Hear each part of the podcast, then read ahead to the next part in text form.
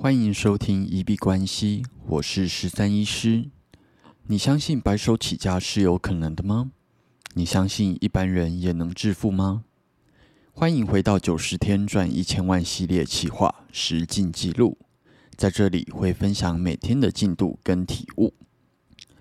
好，那来到了一百九十九集，也就是我们第二季的倒数第二集，那来聊一聊已经。推坑很久，但是一直都还没有填的这个期待很久的，别把你的钱留到死这本书的心得。那这本书之前其实听了非常多的 YouTube 啊，或者是 Podcast 的说书影片，那一直都对于他提到的观念蛮有兴趣的，所以在九十天挑战之后呢，就立刻买来看。在看完之后，果然没有让我失望。我觉得，嗯，观念上有被打开了新世界大门的感觉。那我也觉得这本书会被我列为我的人生必读清单。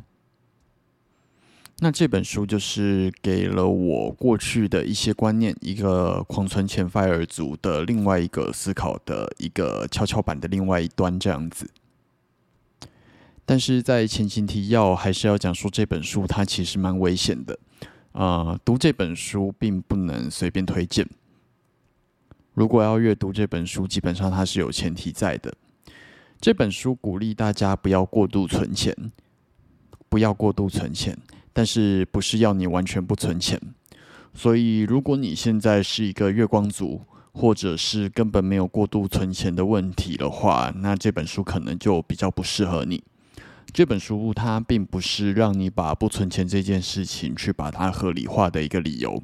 那这个在作者其实在第一章的时候就写到了，不过呃，我觉得很多人可能根本没有细细阅读吧。那可能看书名就觉得他就是要你把钱全部花光，所以这本书就被污名化了。所以也会看到这些 YouTube 说书影片，它下面很多留言，其实一看就会觉得，嗯，他好像并没有真的理解了这本书他想要传达的意思。任何事情其实就像之前提到的，它都是一个灰阶思考。世界不是只有黑与白，那你要怎么去找到中间灰色的不同深浅里面你觉得比较好的平衡？这个是这个作者想要传递给大家的一个概念吧。那今天这一集 podcast 就是会稍微分享一下这本书给我带来的一些新的观点跟启发。然后还有就是，我觉得很受用。接下来在我人生里面会对我造成蛮大改变的一些观点。那在开始之前，我想要从印象最深的两个故事开始说起。大家都知道《伊索寓言》里面有一个蚂蚁跟蚱蜢的故事，就是勤奋的蚂蚁，那它就是整个夏天都在努力的储存食物，来准备寒冷的冬天。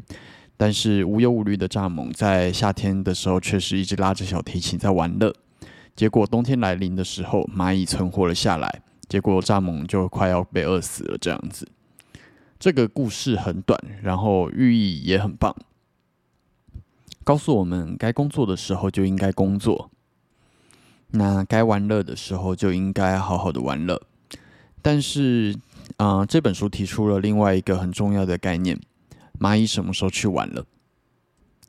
那你也可以想想看，到底谁的人生比较快乐？可能现在这个社会其实会鼓励大家成为蚂蚁，但是如果你一辈子都在辛勤的工作，然后完全没有玩乐，那这样子的你幸福吗？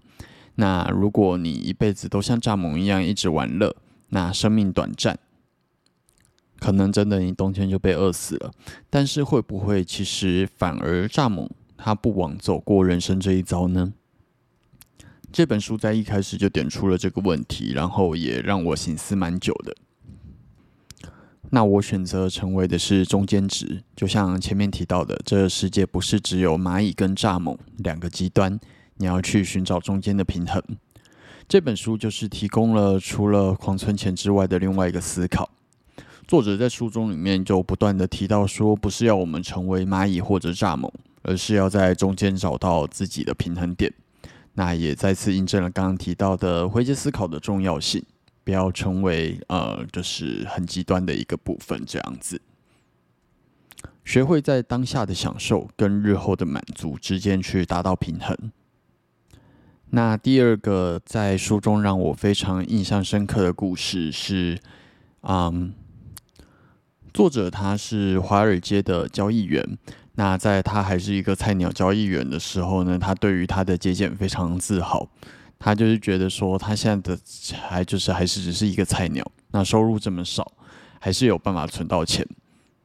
那当他在菜鸟交易员的时候，他就是大概存了一千美金，然后大概三万块的台币这样子，然后他就很开心的跟他的老板讲，就是觉得老板应该会认可他的金钱管理能力。但是结果，老板反而是直接脱口大骂，对他说：“你他妈是白痴吗？你干嘛去省这个钱？”作者觉得就是呃很莫名其妙。老板就说：“啊，你来这里是要赚几百万的钱，你赚钱的能力现在才要开始爆发。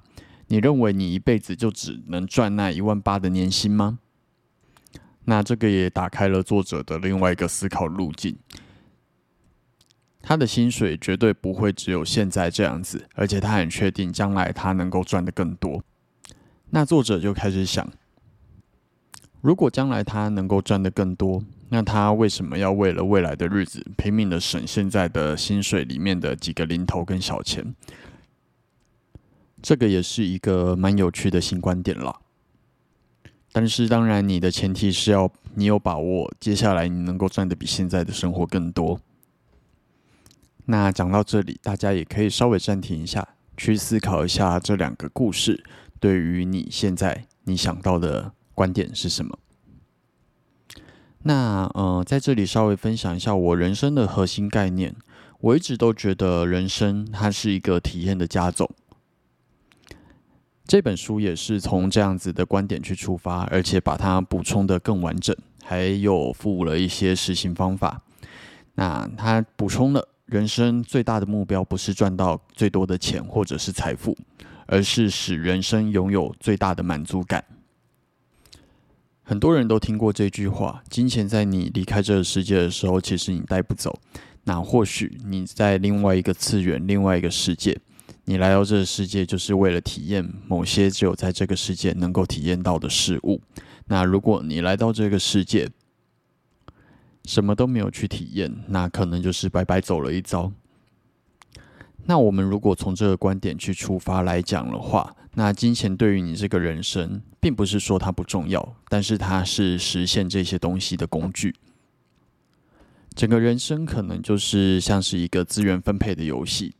那你的目标有两个：第一个，在这个游戏结束之前，你不能够太早的把资源用完。不然你就没有办法继续进行这个游戏。第二，在游戏结束的时候，你应该要尽可能的把手上的资源拿去创造最大的价值。我一直都觉得蛮喜欢游戏的比喻，然后就是会比较浅显易懂。那这就是你的破关目标。那这本书也提到，如果你每天辛苦的工作，然后把工作使用的时间跟活力，还有呃，生命全部都换成金钱。那如果你死掉的时候，这些遗产、这些金钱都没有用掉，那是不是表示你多赚的这些钱其实都是在做白工？你有非常多这些钱本来可以换到的体验，但是你就是没有换到。如果你死的时候留下了一百万，那就是你没有去经历这价值一百万的体验。然后第二个对于我来说有非常大启发的是，在这本书里面提到的一个概念，叫做生命活力。生命活力的意思就是一个人从金钱中获得乐趣的能力，会随着年纪的增长而开始下降。这也告诉我们说，一样的钱在不同的时间点有不一样的价值。同样的一块钱，在你三十岁的时候能够得到的快乐。跟你在五十岁的时候能够得到的快乐，绝对是不一样的。这也意味着，呃，你在这一块钱里面能够得到的享受，到了五十岁，其实有可能会少了很多，或者要么就是你在五十岁要获得同样的快乐，你需要更多的钱。那这一块钱在三十岁跟五十岁能够给你带来的享受，也会是完全不一样的。这当然关系到就是你的身体的健康的问题，所以你应该要把花费去转移到最合适的年龄。这本书最主要的一个观点，我就很喜欢的，就是说，他说每个体验都有它最佳的时间点。或许你喜欢品尝美食，但是你在三十岁的时候品尝到的美食，跟你在九十岁可能嗅味觉已经大幅退化的情况下品尝到的美食，感受绝对是不一样的。或许你喜欢爬山看美景。但是你在爬山的时候，三十岁看到的风景跟身体状况跟心情，跟九十岁你可能已经没办法爬山。那就算已经啊，就算你还能够爬山，但是体力然后膝盖的状况，可能都会对于你的旅旅程增加很多，就是负面情绪这一类。所以每个体验都有它最佳的时间点。那第三个，我觉得对于我有很大启发的观点是：我们的一生中会死亡很多次。我们的一生中会死亡很多次。这句话作者在书里面的解读是：青少年的时候的你已经死亡了，那大学生的你也已经死亡了，单身的你可能也已经死亡了，那身为婴儿父母的你可能也已经死亡了。每当你迈入下一个阶段的时候，上一个阶段的你就已经成为了过去。那一旦这些小小的死亡发生，那都是无法回头的。死亡这个词可能是已经有点太过尖锐，但是其实它要表达的意思就是说，我们都在不断的前进，从生命的一个阶段或者时期前进，然后进入下一个阶段。那上一个阶段可能就已经是回不去的。我觉得这个观念很棒的部分是，你如果去体认到每个人生阶段，它都不会永远的存在，所有的一切最终都会过去。那我觉得会让你更加的珍惜现在，还有当下，珍惜现在你的小孩，啊，陪他去看小熊维尼的电影，因为有可能再过一年，你的小孩就不再想要看小熊维尼了。那如果你体认到这件事情，你可能现在就会想要多跟他看几遍。那这个是非常多新手父母好像会有的感受。小孩上一秒还喜欢做的事情，可能下一个阶段他就忽然就不喜欢了。时间过得很快，所以当下都是最值得珍惜的一刻。那以上三点就是我觉得这本书对于我来说带来最大启发的三个观点。会让我用不一样的视角、不一样的眼界去看待自己的人生。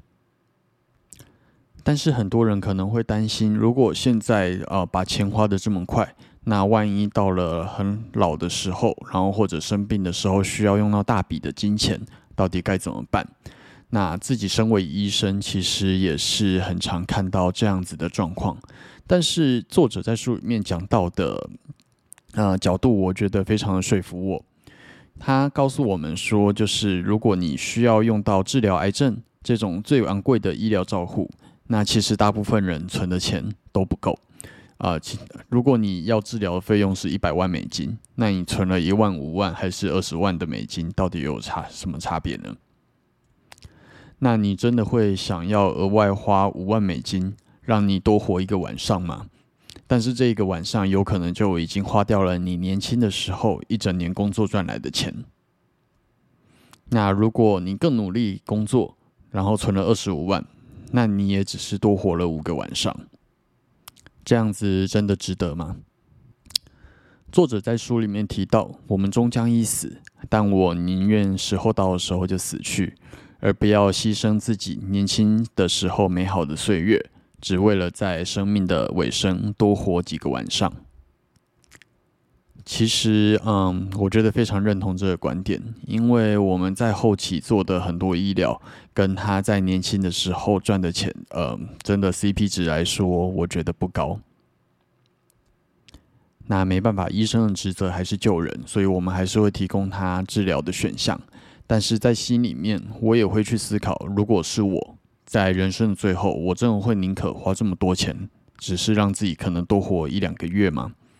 尤其癌症的计算上都是去计算五年存活率这样子。好，那这本书就分享到这边。嗯，最后来做个结尾。我觉得这本书我读起来非常舒服。那可能一部分也是因为作者在书里面有提到说，他之前其实也是 fire 族，所以这本书它虽然跟我啊先前的观念是有部分有冲突的，但是我在读起来的时候，比较像是在 fire 族的既有概念上去补充完整，然后试着把我们从 fire 呃拼命存钱的这个黑的极端，然后把它往跷跷板的另一个。极端去拉一点点，试着让我们去找到平衡。